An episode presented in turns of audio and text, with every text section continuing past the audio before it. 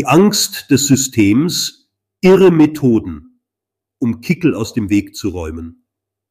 In der politischen Landschaft Österreichs zeichnen politische Gegner und Medien regelmäßig düstere Szenarien, falls die FPÖ bei den nächsten Wahlen als stärkste Partei hervorgeht. Doch ist diese Angstmacherei wirklich begründet oder steckt mehr dahinter? Susanne Fürst, die stellvertretende Clubobmann der FPÖ, äußerte sich kürzlich im FPÖ-TV zu diesem Thema.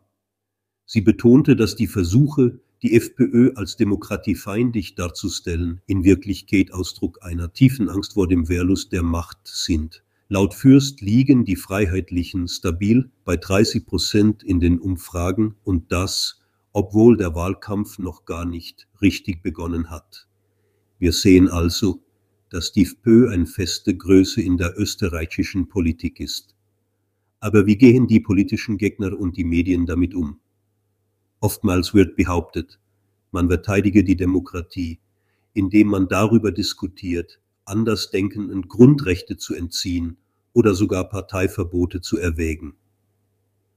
Fürst argumentiert, dass solche Maßnahmen in Wirklichkeit zeigen, dass die anderen Parteien in der inhaltlichen Auseinandersetzung mit der FPÖ nicht mithalten können.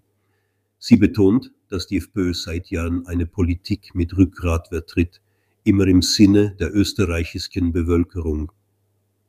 Auch in Deutschland sehen wir ähnliche Entwicklungen. So wird dort über ein Verbot der AfD diskutiert. Beatrix von Storch die stellvertretende Fraktionsvorsitzende der AfD, sprach kürzlich in einem Videobeitrag über die Rolle der Medien in dieser Debatte. Sie bezeichnet das linke Medienhaus Korrektiv als medialen Auftragskiller im Dienste der Kartellparteien, finanziert von internationalen Finanziers und grünen Milliardären. Storch kritisiert zudem, wie der Staatsfunk in Deutschland sein Programm ändert und sich die Regierung an die Spitze von Demonstrationen gegen die AfD stellt. Sie behauptet, dass viele der Anschuldigungen gegen die AfD falsch seien und Teil einer gezielten Kampagne. Abschließend hinterfragt Storch die Glaubwürdigkeit von Korrektiv, indem sie die Mitarbeiter als linksextreme Aktivisten bezeichnet und auf einen Vorfall hinweist, bei dem sie von einem Korrektivmitarbeiter körperlich attackiert worden sei. Insgesamt zeigt sich, dass die politische Auseinandersetzung in Österreich und Deutschland oft von tiefen Gräben und starken Emotionen geprägt ist. Wie diese Entwicklungen die Zukunft der Politik in beiden Ländern beeinflussen werden, bleibt abzuwarten. Aktuelle Nachrichten zum Lesen finden Sie auf unzensuriert.at oder unzensuriert.de.